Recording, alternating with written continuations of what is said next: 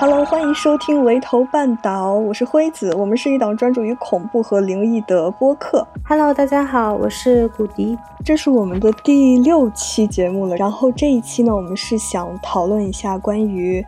中式恐怖的一些话题，就是提到一些中国特色的恐怖，就比较经典的元素，可能就有什么绣花鞋啦，什么黑白一照啦，什么女鬼啦，什么阴惨惨的。大红灯笼的一些场景啊，就好像让我们特别恐惧的，就并不是那种很血淋淋、很吓人的，会直接把我们砍死的怪物，而是一些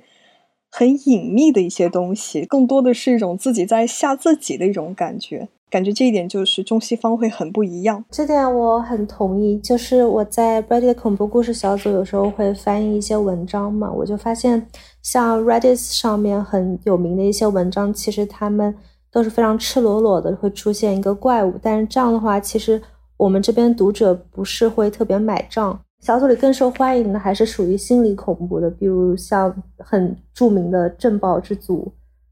对，镇祖之宝 笔友，对，对，嗯，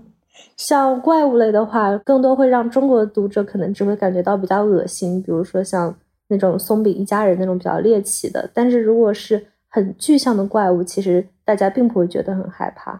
觉得这是中西方恐怖点的不一样。然后在录节目之前，我还我就是我搜到了一篇文章，这是一篇蛮老的一篇文章了，就可能是二十一世纪初的时候，一个中国的学者，然后就他认为是五四运动之后，就我们中国的青年可能会特别的抗拒，就是相信有阴界、阳界这些是并行存在，也拒绝相信有鬼。就非常的喜欢德先生、赛先生，特别喜欢科学，所以说就导致近代的文艺作品中就很难再有那种真实的鬼魂出现。但是我觉得这个好像影响也不是特别的广泛，因为就算是再怎么强迫着民众们去不要再提这些事情，这些超自然的现象都是有科学可以解释的，就像是一些什么走进科学啦之类的，但是。在明智还没有很开的那个时候，就大家对于生活中没有办法解释的事情，他们还是偏向于去崇拜那股神秘的力量。有什么事情不太对劲，有谁生病了，那么就是上身了；有什么脏东西给缠住了，就诸如此类的说法就。贯穿于生活的方方面面，是的，解决不了那就是全部都怪鬼神，大概这种感觉。其实我小时候也有一次，是我小时候是老家在乡下，然后回乡下拜年。有一次从一个亲戚家回来的时候，已经很晚了，大概是晚上十一二点。那个时候我很小，大概才七八岁吧，才上小学不久。嗯，我回到家之后，我回到当时是住在我奶奶家嘛。我回到奶奶家之后，我就开始发高烧，就是突然间就倒下了，突然间就病了。然后我奶奶就拿了一盆饭，到了我们家的后山，然后不知道做了什么。她回来之后，我病立刻就好了。后来我才从我爸妈那边知道，说这叫当地的习俗，叫喊一喊，意思就是把小孩的魂从山上喊回来。嗯，因为比较小的小孩晚上走夜路的时候，可能会就是传说中会被孤魂野鬼勾去一些魂魄。所以回来之后就开始发高烧，但是我奶奶去喊了之后，我的病真的好了，就很神奇。上一期就是第五期里面有讲到风水嘛，然后就也有讲到黄河边上，就是会有很多人就莫名其妙失踪在黄河里面，然后大家也会喊，嗯，就是把魂魄喊回来。对，最后是把尸体给喊回来了，大概这种感觉。那看来大家的这个习俗都很像。哦，就是我在我小的时候，我发烧的时候，就我依稀也也有类似的经历，但是并不是拿这碗饭，就而是我那个时候烧实在退不下来，所以说我妈就让我爸去拿些旧报纸，然后去路口给烧一烧。哦，这个也是很常见的一个习俗，好像我也不太记得是旧报纸还是什么纸钱了，反正就是去路口烧一烧，说这样能好。反正最后我也活这么大了，可能应该是有用的吧。估计有，估计有点用。嗯，然后我觉得可能是因为我们大陆的话，在经过之前一些运动之后，民间和官方可能不太会刻意去宣传这些东西。像我记得在七月半的时候，然后这边有一些台湾讲座，然后我有一些台湾朋友，他们说，其实，在台湾的话，现在还保留着一个很盛大的一个七月半的习俗，这在他们那里其实是一个节日哦，相当于一个节日，就是小孩子们就有很多盛大的游行，然后小孩子们都会出来看啊什么的，人们会装扮成各式各样的鬼怪，然后七月半是很盛大的节日，他们那边其实也。非常相信这些东西，像我知道有一个关系比较好台湾女生，她的姐姐其实她的身份就是一个算命师、算命大师、风水师，就是个正经职业这样对。但是在大陆，可能因为经历那些，就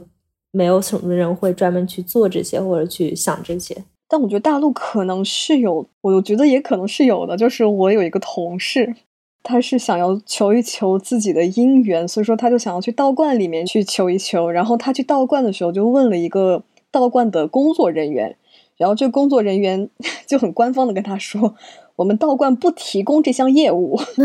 但是我给你一个名片，你可以联系这个人。”然后我同事看到这个名片上的这个地址就联系嘛，然后最后七拐八拐把他带到了一个非常现代的一个大厦里面。啊，然后大厦里面的一个小房间，然后就给他算了一卦，然后还不便宜。那他们可能有编制的，我觉得道观可能是他们就是虽然上面是就是明令禁止，就这类业务是不可以开展，但是他们也想赚这个钱，有可能。所以说就这样曲线救国，就是我没有说我们这边可以算哦，只是我帮你介绍一个人，你可以去试一下，有道理，就感觉还挺好玩的。说起来，七月半，因为我平时在办公室里就是有一点小小神婆的感觉，所以说那几天的时候，我就当我想要快点下班的时候，我就对我老板说：“哎，老板，今天这段时间鬼节，就是还还是要早点回去，那我先走了。”还挺好用的，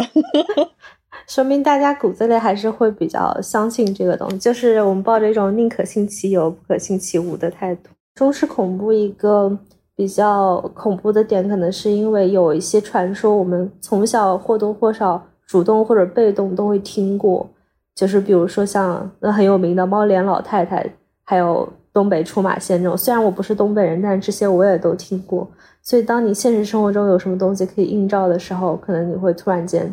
一下子发凉，就会想到以前的那些传说什么的。比如我现在路上看到一个。大灰耗子或者黄鼠狼，我都会觉得，哎呀，这不会是出马仙吧？不由自主的会想到这些。然后，如果你在用这些元素在电影里面或者是在呃小说里面的话，因为这些都很耳熟能详，然后大家都可以非常能共鸣，所以会造成更多的恐惧。就好像是有一个说法，就是当那种修炼的特别那个什么的一些什么黄鼠狼呀、狐狸啊什么的，他会真的站起来，然后就找到一个人。然后又获得一个人的认可，然后他就会说：“你看我像个啥呀？”对，你要说他长得像人，然后他就会成人，他就会感谢你。然后可能也因为这些传说，我觉得可能会在我们日常生活中有一些以讹传讹的东西。但是大家好像非常的喜欢这样的东西，就是我们好像非常喜欢去去挖一些当地的灵异事件，或者是把很多东西和灵异事件扯上关系，这样，呃，有可能真的是灵异事件。就比如之前有一个商场说什么，每天营业快要结束的时候，一直放那个《宝贝对不起》那首歌，然后好多人就以为这个是不是因为这个商场之前有小孩子在这里去世啊什么，然后后来发现就是那个商场的老板特别喜欢这首歌，所以他一定要在自己的商场 放这个歌。但是有一件事情又是单曲循环对，又让人觉得非常的真的很毛骨悚然，就是广州的荔湾广场，因为我也查过很多这方面的东西。荔湾广场其实真的出过很多事嘛，就是有人真有很多人真的从里面跳下来。如果去查一下荔湾广场的那个照片，会发现它那个广场的“广”字写的特别像尸体的“尸”，但好像前几个月那个。招牌被撤下来了，这么多年之后被撤下来了。很多人进去之后都会说什么自己感觉被受到影响啊，或者什么。但是可能这也是有一种心理暗示。如果你有这个心理暗示，如果你正处于一个人生比较低谷的状态，有这个心理暗示走进去，你可能真的会受到这些影响。但是如果你本来就还好的话，可能不太会受到这些影响。所以我觉得这可能也是一个中式恐怖给人带来一个心理暗示的作用，就是你看一个东西，可能越看越毛，越看越毛。然后，如果你本身处于一个不太好的状态的话，很容易受到这些影响。而且，因为你从小可能听了这些传说，听了这些故事，然后让你觉得更加恐怖。所以，像西方的很多、欧美的很多电影里面，恐怖电影里面，比如它出现什么倒挂的十字架，意思其实是恶魔来了，对吧？但是这个对于我们就是中国观众来说，并没有那么大的冲击力，可能对于他们从小看圣经的人来说，冲击力更大。我觉得对于我来说，类似的一个冲击比较大的，可能是泰国的那个恐怖片《咒》里面有一个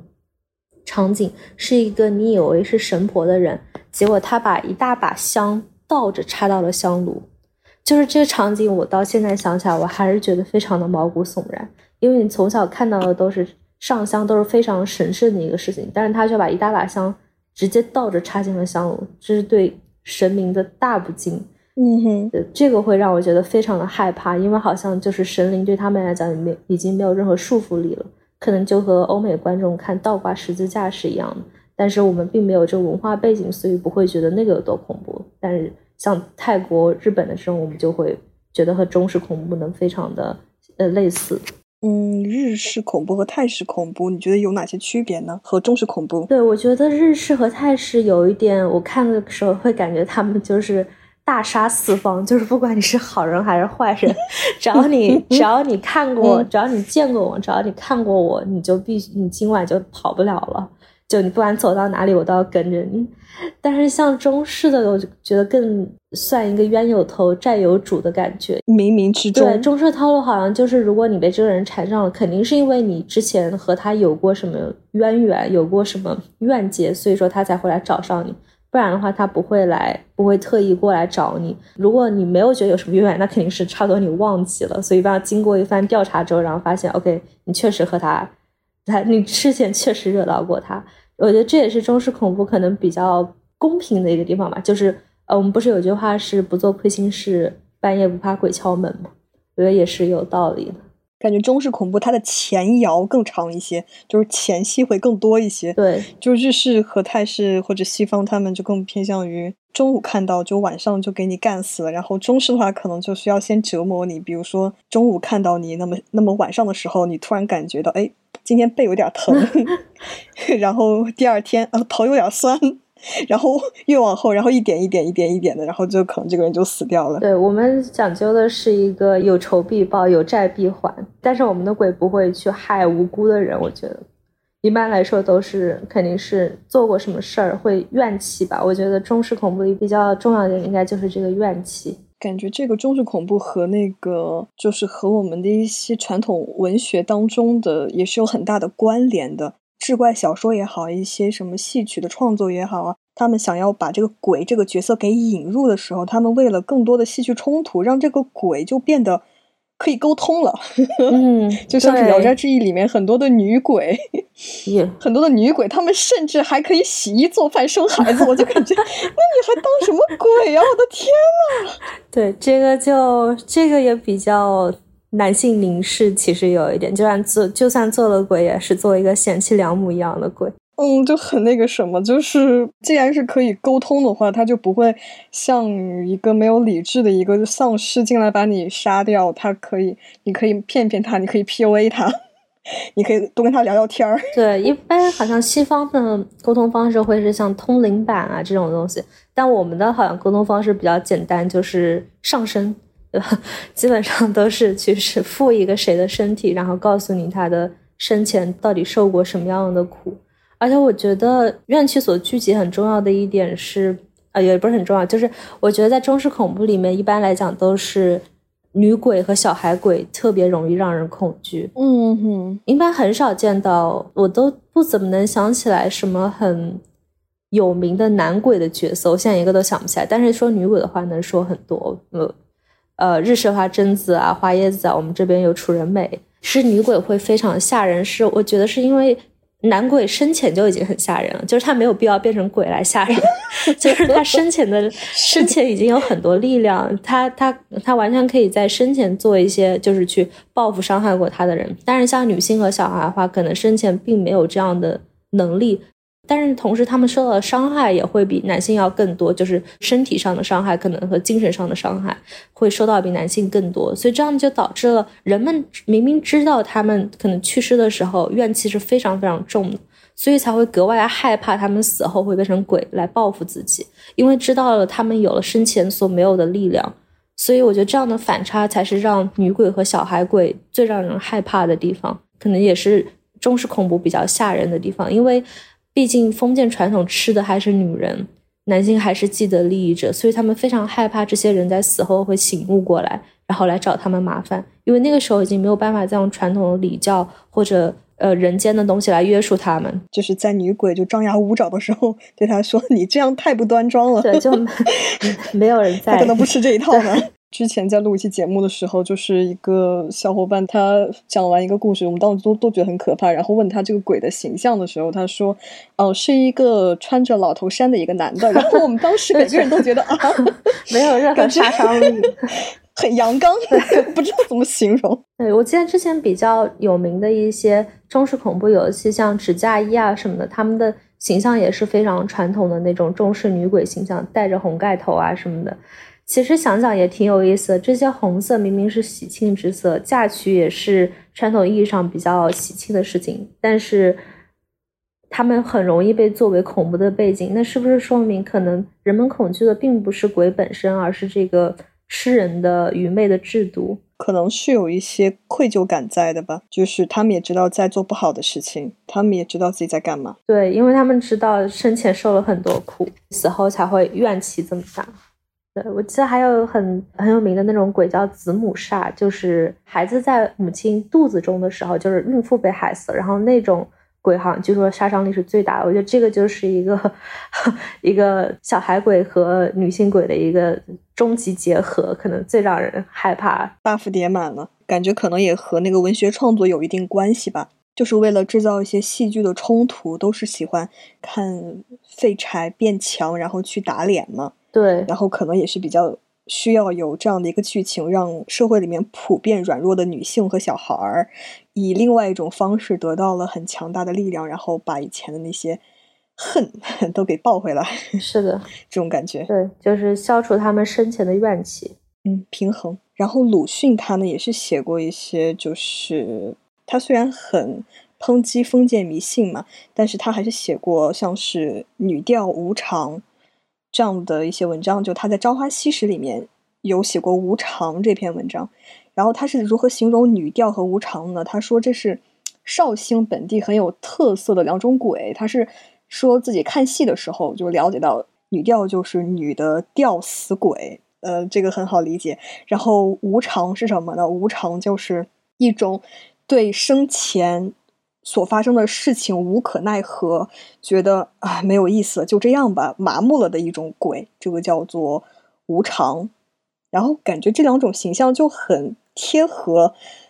呃，两种比较容易吃亏的人，就在现实生活中，就是一个就是女的，女的很容易因为各种各样的黄色的一些谣言也好，或者什么也好，然后逼他们去死。然后无常，我觉得有点对应着所谓的一些老实人，就是可能在这些男的的幻想当中，会有这样的一些被逼死的一些可怜人，做了鬼之后，对于这些悲痛，就始终保持一个麻木的一个状态。嗯。这就是最常见的两种鬼。我记得在呃，因为之前去看了那个 台湾讲座嘛，然后他们也有很有名的鬼叫呃零头姐。然后零头姐的故事，当时好像是在那个时代背景下，是有很多人会在台湾娶妻生子，再返回内陆，还是在内陆娶妻生子再返回台湾，反正是这种情况。然后零头姐也是被辜负的女性之一，然后死后的怨气就是化成了鬼。对，这也是非常非常典型的一种女鬼形象，就是生前被男人辜负，然后死后心有不甘化成鬼，然后经经常在那个零头树附近徘徊，所以她叫呃，所以喊她零头姐。她也是一种女调，对，也是一种女调，就是她日夜在等待丈夫回来，但是呃，丈夫一直不回来，然后她的孩子好像也冻死了，挨饿冻死，她才反应过来自己被丈夫骗了，然后就上吊自尽。就是这样的一些就是东西会被反复的变成戏剧，就是当台上出现一个女的时候，你就知道啊，悲剧要有一个她被抛弃的剧情了，等着这种感觉，好像是默认生前是没有能力复仇的，所以只能等到死后用自己的死亡来做最后的复仇，但其实这也是对女性的一种轻视。是的。我觉得，如果放在现在的话，可能我们有能力，或者说我们根本不需要再去等着男人过来 拯救自己，所以可能现代的女鬼形象，像中国的女鬼形象，我觉得就少了很多。其实我在国外的话，还有一个东西，我觉得也也也挺中式恐怖，就是唐人街，就是每个北美大城市其实都有这么一个地方。呃，它基本上是二三十年前的老移民过来，然后在这边聚集，然后形成了这样一个 Chinatown 唐人街，就是里面所有的东西呢，有餐馆啊，有商店啊，甚至有菜场啊，这些基本上，如果说你来唐人街的话，如果你一辈子不出唐人街，你根本其实不用说英文，至少在我在的加拿大的话是这样的。嗯嗯嗯，我们这边唐人街比较大，有好几条街。有很多老移民过来之后，其实就是这一辈子再也没有离开过。像我之前去唐人街玩的时候，进了一家商店，然后我发现里面卖的东西都是都是零八年或者甚至更早之前的东西了啊。然后那一瞬间，对那一瞬间就会感觉时间在这里停滞了。他卖的是什么？北京申奥成功的影像，什么《还珠格格》、《青苹果乐园》，然后卖的纸钱上印的是家园。就是这些东西会让你感觉和你生活的这个世界其实是有一点割裂的，你就会觉得这一些人来了这里之后，可能他们从来没有离开过，他们可能从来不觉得自己需要离开，然后他们就把时间凝固在了这里，这里就像一个时光的琥珀一样。但是这件事情会让我觉得有一点点毛骨悚然，就会觉得可能禁锢他们并不是语言或者是习俗，可能是他们就是根本就不想走出去。可能他们的时间就是停在了这里。我记得在豆瓣小组是呃，这恐惧该死的甜美里面也有人提过这个事情，就是觉得唐人街很阴森吓人。我倒不觉得它阴森吓人，但我觉得它是有另外一种中式恐怖在的，就是人们被自己的思想所禁锢，然后一直不愿意前行，然后造成了这样一个非常割裂的局面。因为距离唐人街两条街之外就是非常现代化的地方了，就是市中心，但是他们好像从来不在意那里的生活是怎么样的。只在乎自己眼前的一亩三分地，而这个当时走进那个小店，会让我真的会觉得非常的毛骨悚然，就好像一瞬间穿越了，但是走出来又是另外一番天地。零八年的东西，现在的小孩儿，零八年出生的小孩儿都十五岁了，我觉得可能让他们让这个唐人街看起来这么阴气森森的原因，最主要原因可能是这些老古董们的死气沉沉。对，就是他们已经是进入。暮年了，就是他们已经完全失去了活力和能力去接受新的东西。这些年轻小孩们的作用就是在这个城市里面去提供活力，供给这些暮气沉沉的东西。这是给我的感觉，是这也是给我的感觉，把自己的活力献给了这些很陈旧的一些存在。如果是具象一下的话，可能就是家里那一个不太好沟通的。年纪大的长辈，如果不那么具象的话，就是围绕在每一个人头上的一些东亚会共有的一些特点。对，因为仔细想一想，中式恐惧的中式恐怖的话，可能很难在现代化的大都市里找到类似的恐惧的事情，基本上好像都是发生在呃农村啊、乡下、山村里面，这样就像是唐人街给人的感觉一样，感觉那些就是比较可能封闭落后的地方。他们更敬鬼神，或者说更相信这些东西一点。像我觉得今年比较好的一个中式恐怖的影片叫《中邪》，不知道你有没有看过？嗯，有听过，但还没有看。对，我觉得那个非常的吓人。其实因为某些原因，你知道，国产恐怖片里它不会出现任何的鬼怪，但是那部片子那部片子也没有出现任何的鬼怪。但是它的它用了一种伪纪录片的形式，然后基本上是一对小情侣到乡下去看，呃，怎么给人家驱邪。它整个的镜头非常非常的生活化，甚至好几个镜头，我觉得就是特别像我奶奶家，就是给人一种非常深的代入感。而且它用伪纪录片形式，你会觉得乡村 vlog，对，你会觉得就是所有的东西都是真实发生过的。然后他用那种民俗啊、歌谣啊，然后各种各样的传说，给你打造了一个整个是一个非常落后愚昧。但是你又不得不去相信，它真的有神秘力量存在的一个世界。它好像和外面的他们的小县城都完全不一样，就是在它那个小山村里和外面县城都很不一样。就是这边好像就是人们还是会去相信那些东西，还是会去觉得，OK，你是女性，你被上身了，那我们就要鞭打你，就是很很多这样类似的想法。那个片子非常非常的重视恐惧。嗯哼，就看似祥和，看似是为你好，一片 nice 的胸中，其实。发生着一些很毛骨悚然的事情，但大家都觉得这样没有关系，就是所有的人都觉得这是一个约定俗成的事情，没有问题。大家从从一开始都是这么过来的。哦，对你有听说过那个祭死窑吗？没有，就是祭死窑，就是祭是那个把这个东西寄存到这边那个祭，死就死亡的死，然后窑是那个窑洞的窑，就祭死窑。哦，是什么意思？就是一些人他们六十岁以上就基本没有劳动力了，在物质很匮乏的年代。他就没有用了，他还要消耗口粮，所以说是一个没有用的人。所以说人们呢就会在山坡上就挖一个洞，把那些老人给送到洞里面，这个洞就叫祭死窑。然后不管这个老人他想不想死，他都没有能力离开，因为他年纪大了，他爬不出去，他也爬不回家。然后被送到洞中之后，家里呢会有人过来送食物，但是每过来一天就把那个洞。给堵上一点儿，直到送到那个洞口完全封死的那一天，然后老人这个时候就在洞里被活活闷死了。啊，听过类似的传说，对，就是当一件事情所有人都在做，虽然你觉得不合理，但是根据习俗什么你也跟着去做的时候，你也觉得好像也 OK，但是在外人客观看来，这就是一个非常令人毛骨悚然的事情了。可能也是中式恐怖，还有一个就是这种从众心理吧，就你不想显得和大家不一样，而且你觉得这件事情大家都在做，我为什么不能去做？好像因为有这样的从众心理，好像去伤害他人、去杀害他人都是可以被原谅的，但其实不是的。没错，感觉这个恐惧还是根植于人性的，鬼好像没那么可怕。对，就中式恐怖里很多好像都是和氏族，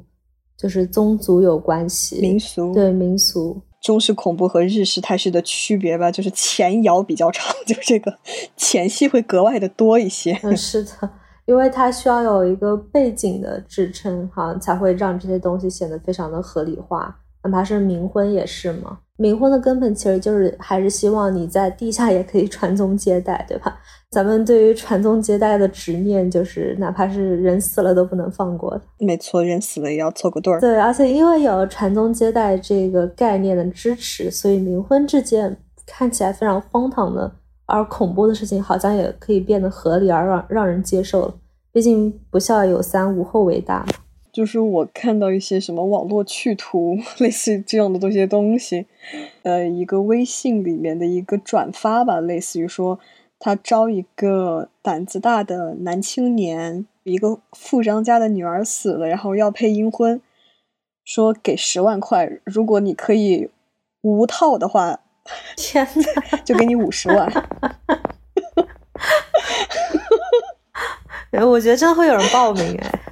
我也觉得会有人报名的，真的很荒谬。就是好像我们就是借一些民俗或者是所谓的传统，就是可以随便作恶，好像都没有人会怪罪一样。是的，我在想，这应该是侮辱尸体罪吧？是啊，这就是啊，就是总是用这些东西给自己做遮羞布，扯下来的时候又不敢看。嗯嗯嗯，我觉得这是中式比较吓人的地方，就是你作为一个个人，可能没有办法去反抗这些传统习俗。而且他们打着这样假装正义的幌子把你骗过去，或者怎么样，你和他们讲理也讲不通。这样就好像是别人在催你生小孩的时候，明明开口的时候说的是你什么时候要小孩啊，但是其实真正的意思是在说你什么时候跟你的老公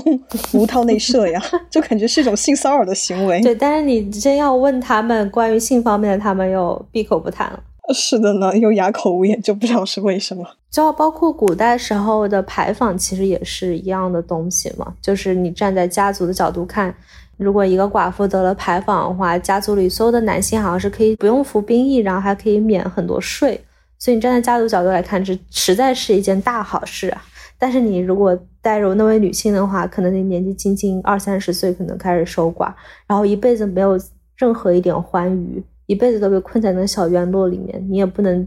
穿好看衣服，你也不能再去和人家交往，就是你的人生基本上就停在这里了。你求死也不能，因为你活着，你活到死，你活到拿了牌坊，才能对家族做出最大的贡献。这何尝又不是一种中式恐怖？非常典型的一种中式恐怖。他们还奇怪为什么有这么多女鬼，就是以家族为重，对，以宗族为重，以家族为重。而永远不是以自己为重，就你做出来就是为了家族，你应该去自己去牺牲。这可能是非常 typical 的、非常典型的一个中式恐怖，和日式和泰式非常不一样。好像我在日式泰日式和泰式里好像很少看到这样的一种恐怖方式吧。日式他们，嗯，他们感觉也挺像的，他们也是有一些。执念在的，比如说这个家族要传宗接代了，就这个家族要光大起来，他们也是有这个执念在。咱东亚都一样。对，东亚三国手牵手，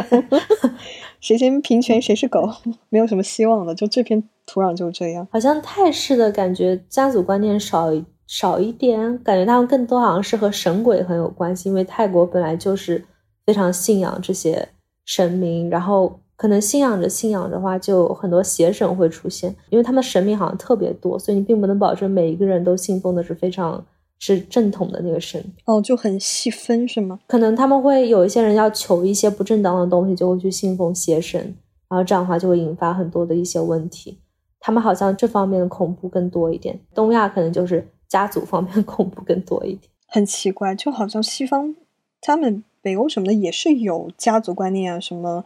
他们也很看重什么老钱，然后妻子要冠自己的家族的姓氏啊什么的，但是好像他们就没有特别的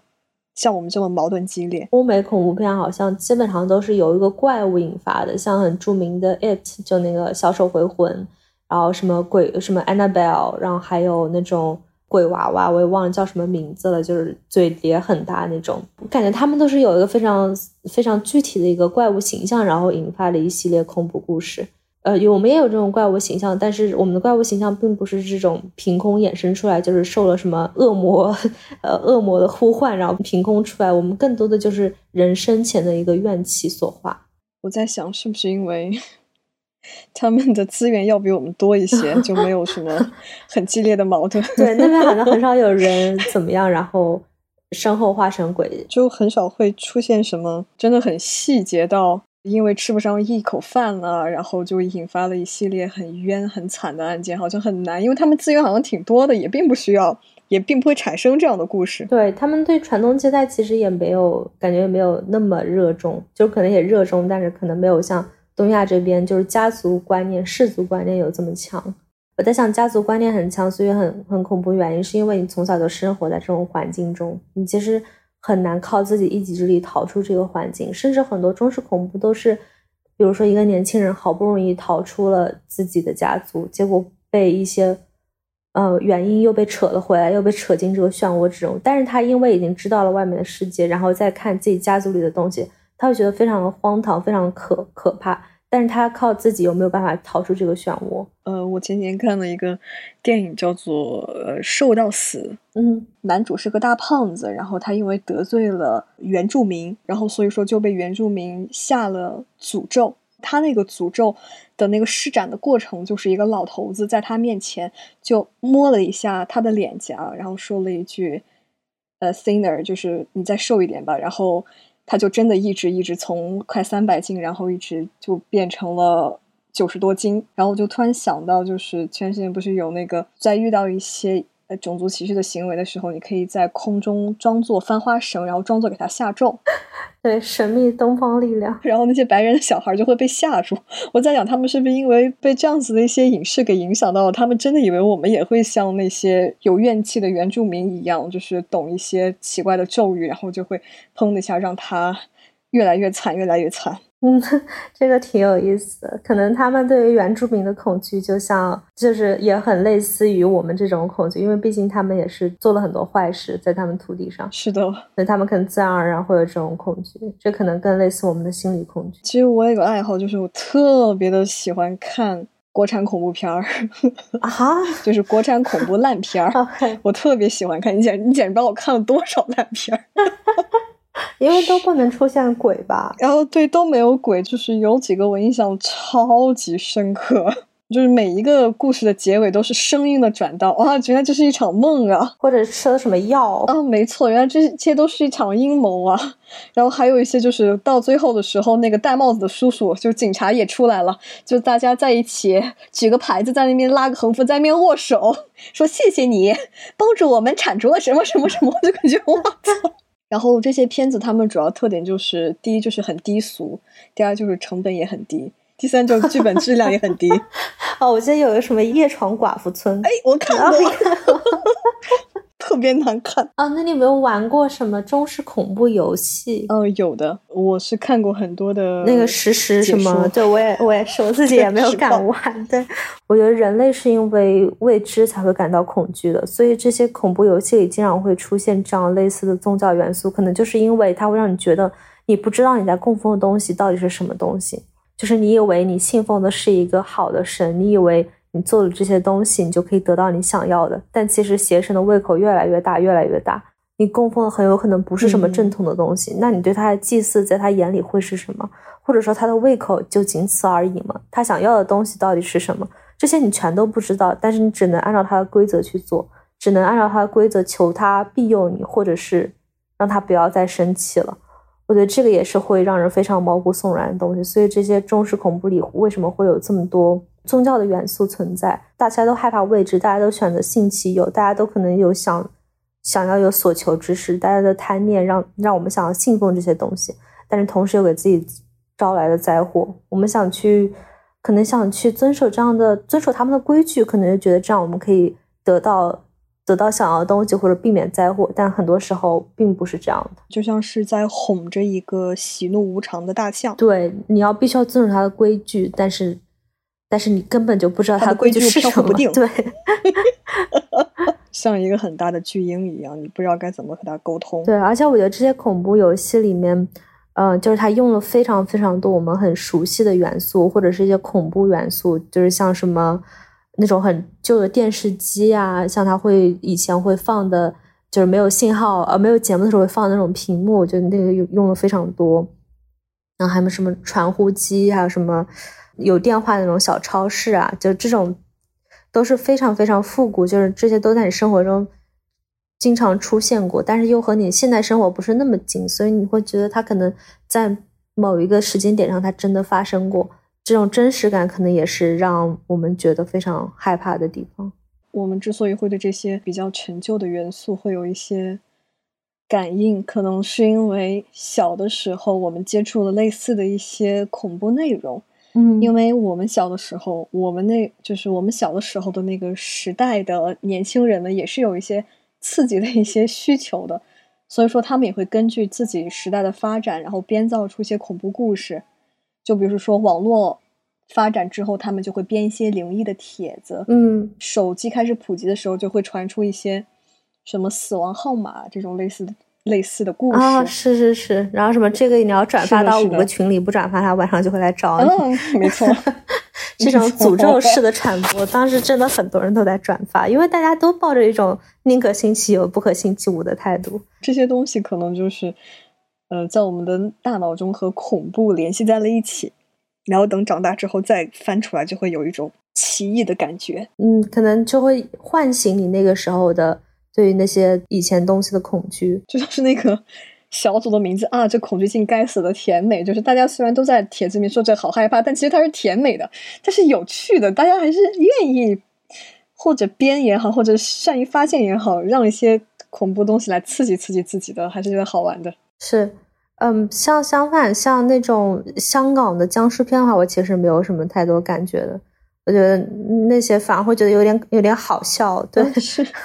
就是像那种具象的，确实，嗯，大家就不是很感冒。我翻译帖子的时候，其实也会发现这个问题，就是我们的中国的中文读者并不是很喜欢这种有具象化怪物的，相反，就是一些心理心理上的恐惧是大家非常非常喜欢，这也是和我们的文化，我觉得是分不开的。那种带着血条的那种怪物，它不会让我有恐惧感，它会让我有焦虑感。嗯，对，就是我会焦虑，我这个血条我打不下来，我会很难受。对，你会想你怎么样能把它给杀了？但是中式恐惧的话，你想你怎么样跑得更快？你怎么样把他的怨气消解了？嗯，没错。我觉得还有一种恐惧让我觉得比较那个什么的，就是大概是在我大学的时候吧，就我跟我的朋友走在路上，就那个路。天很晚，然后有点荒凉，就是旁边你甚至可以看到旁边是草地，就是草地望过去就没有什么店铺的感觉。然后当时我们心中其实是有些慌的，就我们三个人就在路上走着，有些沉默。就是我们好歹是三个人嘛，其实如果有歹徒的话，我们倒也不是特别怕的。但是如果我们走着走着，前面突然出现一个全家便利店的话，那我真的是要吓死的。因为就是在那种情况下非常的突兀。是的，就那种。情况下，你的理智告诉你，就是这个公司的力量是不可能强大的，不可能会开到这里的。但是如果真的出现一个的话，就会让我的大脑直接宕机掉。因为我觉得中式恐怖更让人害怕，可能是就这种压迫感，对这种违和、很压抑的感觉，对违和感。所以可能很多的故事或者是游戏，它的。一个 settings 就是它的一个背景都是在一些远离人烟的地方，就像你刚刚所处的那个地方。嗯嗯嗯嗯嗯，对，就是什么山村小镇啊，什么呃废弃的学校啊，废弃的家啊，就这种地方会让人觉得，嗯，你出现一些东西会非常的违和。然后这个时候从远处传来全家便利店的声音，当当当当当当，啊，这个真的很吓人。这期节目就到这里了，然后非常非常欢迎大家可以来投稿啊，或者是和我们一起来录啊，非常的欢迎。希望大家继续支持我们的恐怖小播客，希望能给大家带来一些带来一些什么恐惧和快乐吧。希望能给大家带来一些恐惧和快乐。好的，那我们这期就这样了，拜拜，拜拜。